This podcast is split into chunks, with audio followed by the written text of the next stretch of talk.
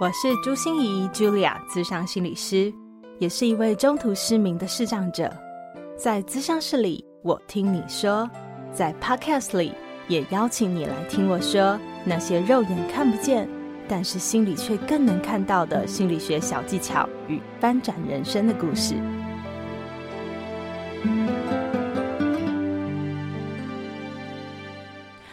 又来到我们的谈心时刻。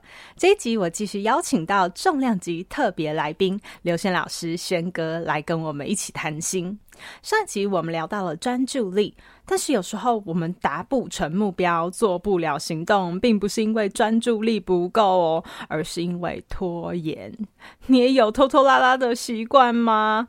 就请曾经身为重度拖延症患者的刘轩老师来跟我们分享一下，到底为什么我们会拖延呢？面对拖延，一定要对自己下狠手来逼自己吗？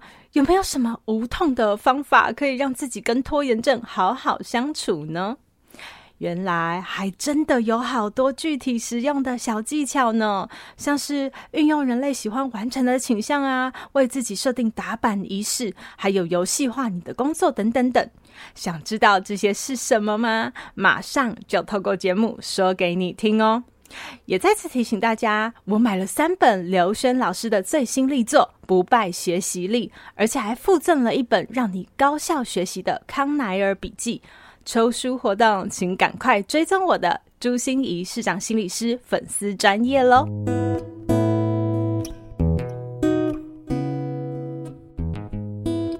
我知道刘轩老师轩哥在那个新书的《不败学习力》里面，真的有提到一个拖延症的问题，嗯、也在很多的专书或者是里面专栏都有提到拖延症。可是你知道为什么吗？为什么？因为那是我自己最大的问题。对呀、就是我有一次突然听到说，哇，这就是轩哥说自己是个重度拖延症患者。我在想，怎么可能他这样是拖延症患者？那我呢？对，然后可是我后来又听到好多。大人物哎，像比如说邓惠文医师或者陈品浩心理师，就是都让我觉得他们的生产力是很强、很强、很强的。可是居然每一个都说自己是拖延症患者，嗯，我是在想说这是怎么回事？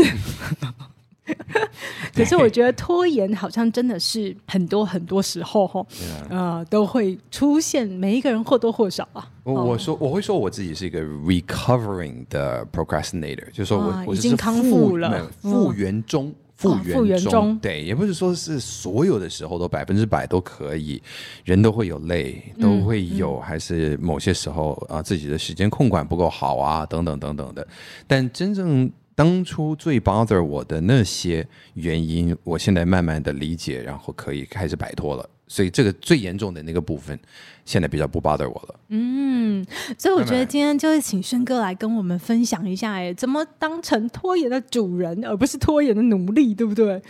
我们被他所控制，嗯、我们怎么样可以跟我们的拖延？其实我觉得拖拖拉拉这种事我也会啊，就是也是常常会拖拖拉拉嘛。可是我觉得自己还算一个行动力强的人啦，就是还是会去做，嗯、还是会去做。可是我就在想说，嗯，还是不想那种感觉呀，就是常常会有一种，就是明明知道那件事很重要，但是你就不想做，对，可是就是不想碰，对，嗯，然后越来越讨厌自己。当自己越来越，哎，明明知道现在就是应该要做，可是不想做的时候，就会觉得啊，很讨厌自己。嗯，所以今天就来请轩哥跟我们分享一下，呃，拖延症它真的是一种症吗？像我们说强迫症、恐慌症、社交焦虑症，什么什么症？哦、oh，OK，好，我首先我们先来讲一下，就是 procrastination 这件事情呢，就是你明明有一件你该做的事，但到了那个时候，你不想要做，所以你选择去做别的事情。啊，于是来去拖延。那呃，以前的传统的解读是因为人都是就是喜好这个玩乐，嗯、就是、人爱玩，然后嗯比较避免自己那个痛苦的事情。弗洛伊德的本我，对对对对，及时行乐，哎对，及时行乐。嗯、但后来发现其实也不完全如此，因为我们也认识一些人，他们为了不去面对那些自己明明这个时候该做的事情，他们反而还去选择一个更痛苦的事情。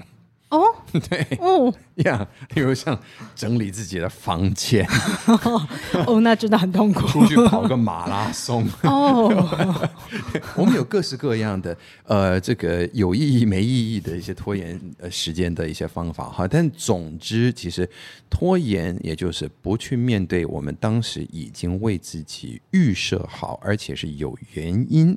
应该要达成的目标，嗯，那这个时候就要反问自己为什么了，嗯，而刚才就像心仪你说的，当你有想要做一件事情的时候，你会有一种感觉，就说是我不想要做，嗯，真正的 procrastination 它背后其实就是一个情绪管理的问题，哦，对，这个在它的核心就是一个情绪管理，所以你说它是一个一个症吗？嗯，其实如果你去摊开我们所谓的这种精神百科全书的 DSM Five 里面的话，嗯、你会发现 procrastination 是往往会被行为形容在很多不同的 disorder 里面的一种症状。嗯，哦，呃，像是呃有一些有 ADHD 的人，嗯。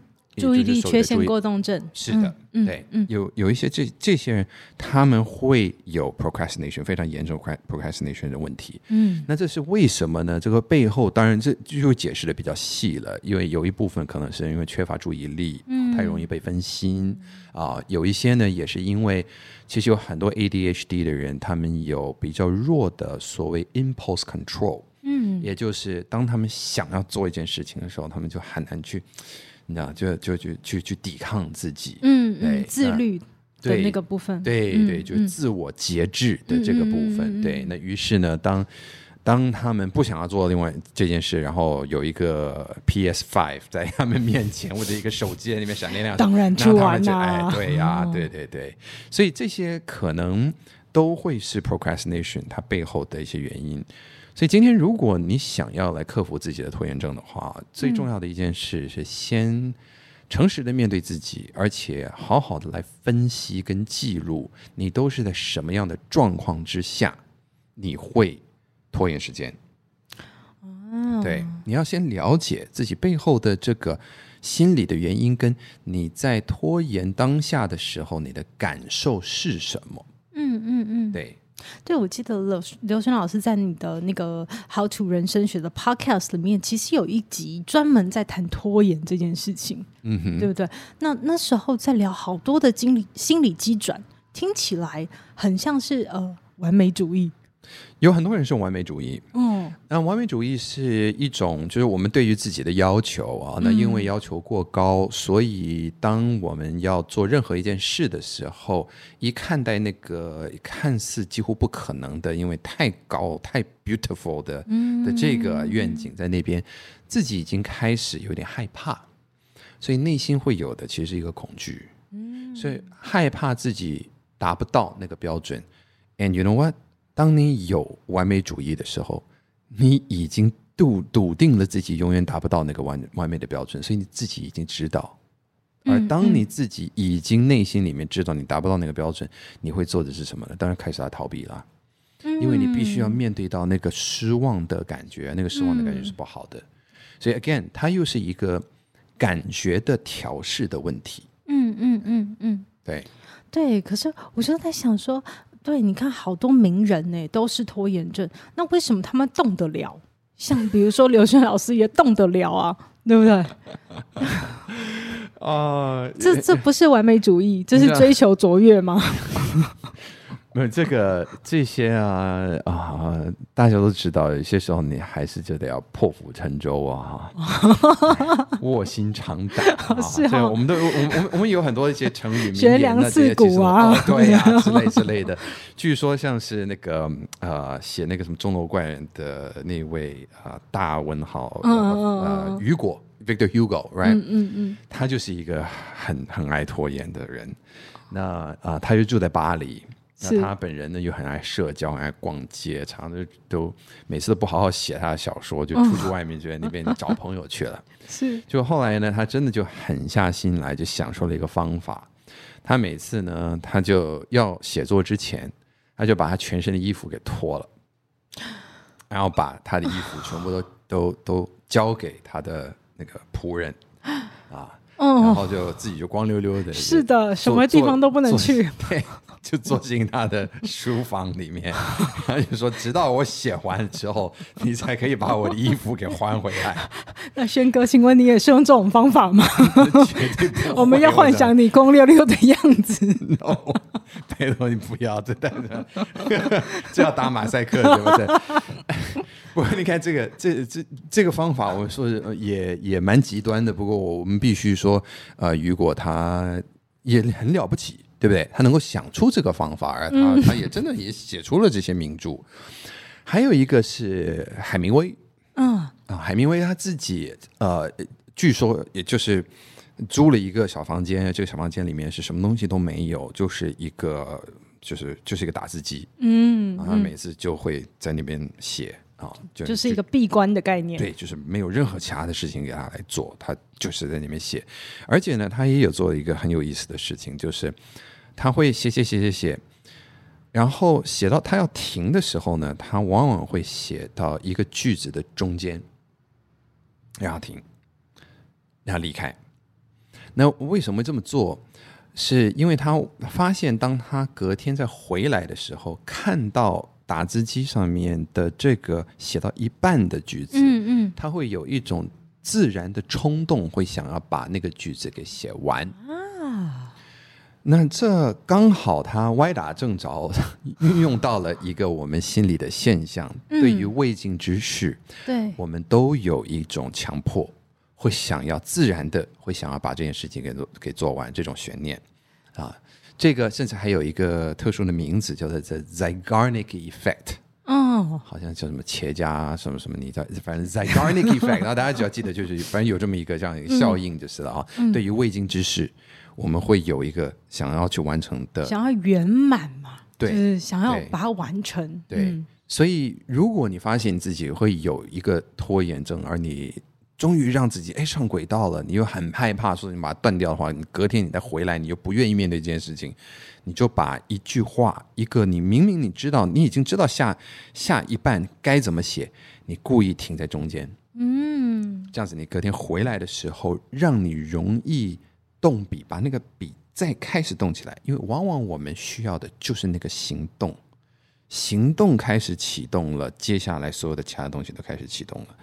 所以也有很多人会说，如果你啊，甚至对于作者，我们作者面对一个空白的一个页面，就是最可怕的那一个，太可怕了，太可怕了。这个时候，如果你真的不晓得你该写什么，他们就说你就开始写，我不知道我在写什么，我不知道我在写什么，我不知道我现在要写什么，反正你就你就一直不断的让你自己的笔在动动动动动动动，因为迟早这个时候，这个动作会开始让你的身体接受。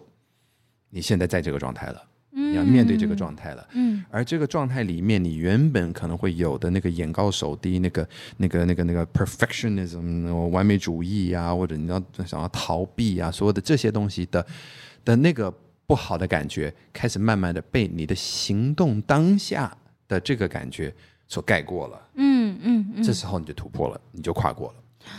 哦。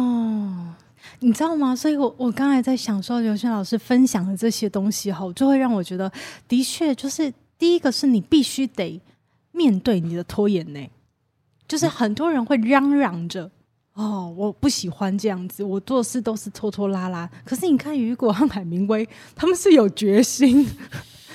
那不虽然不知道这个决心是因为外在没有钱了呢，然后你一定得写作呢，你要养家活口呢，还是因为你内在觉得有一些东西你必须得完成？哦，我跟你讲，其实有在在出版界，在美国，我曾经读过一些这一个出版大亨们的，那既然开出版社，嗯，就大亨们他们的一些自传啊，里面也是充满了各种非常荒谬的一些故事啊，包括说一些。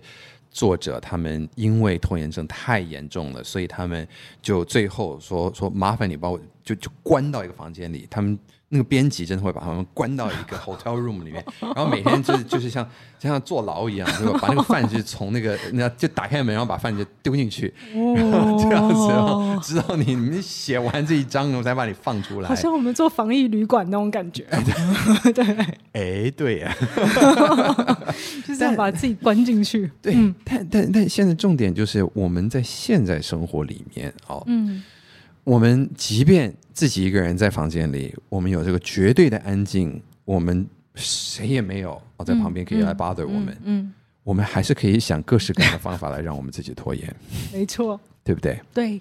就是忙不完的事啊！光光一个手机就已经是，手机天天南地北，对。然后或者是看一个电视，我怎么都，anyway，我们总是可以有方法来对来让我们去逃避那个不好的感觉。所以，怎么样去面对这个感觉？首先，第一件事情是不要去抗拒它。啊！不要抗拒拖延，不要去抗拒，不要不要跟自己说为什么让你们拖延呢？这种我就我我就也就狠一下啊！这种我跟你这个十个人里面那九个半都会失败了。所以不是要去逼自己，对的那种感觉是不是？对，因为自然的逼自己，你你会需要耗很多的精神能量。嗯嗯，而当你在耗精神能量的同时呢，嗯、你的大脑又会有另外一个部分是非常非常善于为自己找各种借口的，说是你干嘛那么累呢？对，你就现在就那么一下子就好嘛？你看半个小时电视之后，你就会有更多的能量可以来面对这种东西。我跟你讲，就是那个那个左手边的那个小就小恶魔嘛，对不对？嗯，对，就是。那个声音永远在，对对，而当你的精神能量想办法去克制那个精神能量越来越薄弱的时候，那那时候就说啊，好啦，好啊，对，所以这个是嗯，你几乎保证会输的一场仗。哦，哎，我我看想到我看过一篇文章，叫《情绪做决定，理智找借口》。就是轩哥刚才讲说，拖延其实就是一种情绪问题。对对，所以我们情绪其实已经决定要拖延了.然后你只是用理智来告诉自己啊，可以再拖一下吗？哎，对对对对，呀.所以这是百分之百会输。嗯、呃，也也不能算百分之百了，因为有一些人真的就可以。嗯、那我比如说，我为他们拍拍手，他们真的是很了不起。我不是属于那种人，我是属于那种先要透过一个你几乎练习成为半自动状态的仪式来开启一件事情。嗯嗯嗯。所以对我来说，如果真的是要，例如像写作的话，嗯啊、呃，因为往往。就是万事起头难嘛，对，好，啊，面对那个起头，呃，我会有的一个仪式，包含到是给我自己泡一杯咖啡啊，煮一杯咖啡，然后坐下来闻闻那个咖啡香，把东西放在那个该放的位置，然后打开我的那个电脑，然后在这个时候呢，我也会给我自己设那个所谓的番茄钟啊，那番茄钟它是一个倒数二十五分钟的，嗯嗯对，然后有一个很大的一个键，嗯，因为我是用 app，那。我自己按下那个键，嗯，的时候，嗯、这个我给我自己叫做打板仪式。这个打板仪式其实非常重要，嗯、因为你按下去，它马上你就看到那个大大的开始倒数，它就从二十五开始到这个二十四分钟，你看五十九秒这样。那个是那一件事情非常奇妙的，会会 push 我，就是稍微 push 我，就开始去行动。而这个当这件事情它变成一个仪式。而这个仪式带着你就开始，无论你什么三七二十一的，你就会开始去动的时候，嗯、那逐渐逐渐，你的身体就会习惯了那个感觉。那这个感觉，你慢慢的开始想说：哎，我过去这十几次，每一次做这个仪式，哎，我既然我都写了一些东西出来了，啊，不一定每个都是好的，但起码我都有写耶。嗯，那这时候你的自我效能感就。增加了，你就发现原来我自己是可以的。所以你们说改变一个人的信念比较容易，还是改变一个人的行为比较容易？这个是很多心理师都是都都都都在 debate 的啊。嗯、我自己的认为是改变人的行为比较容易。嗯你要去设计，非常刻意的设计出这个行为。那为什么我有打板仪式呢？这个又来自于我以前曾经有一段时间做电视节目。嗯。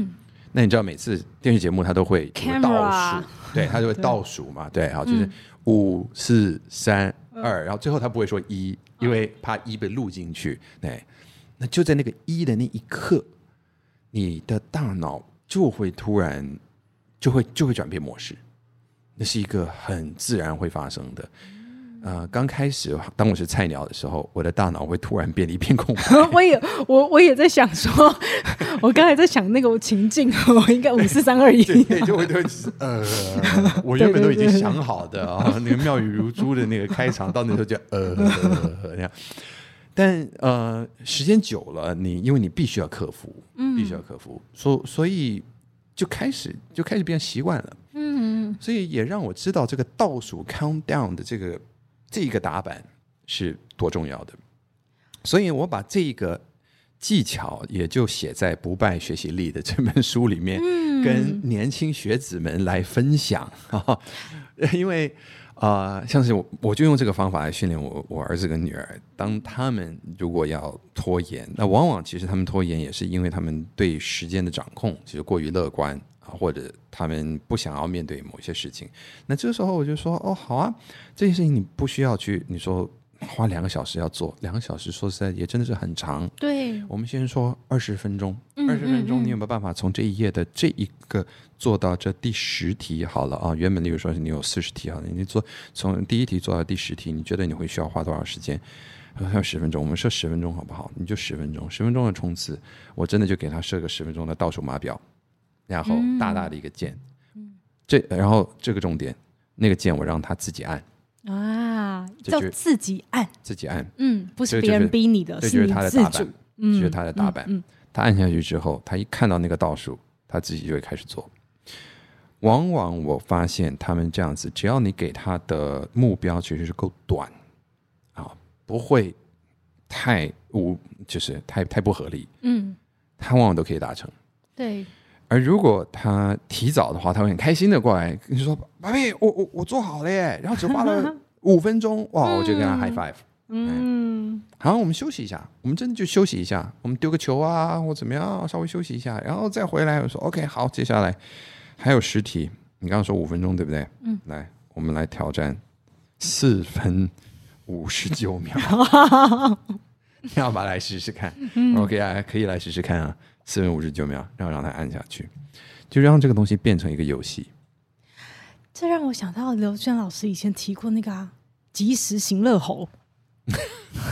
我们每个人都会有这即时行乐猴，对，每一个人大脑里都住着一只即时行乐猴。嗯、那时候我就在想说，哇塞，这只猴子好难驯服哦，很难驾驭。可是刘轩老师告诉我们，不用驾驭它，要带它去逛游乐园。对，对，你要给它设一些目标，因为即时行乐猴。喜欢做的就是玩游戏，对。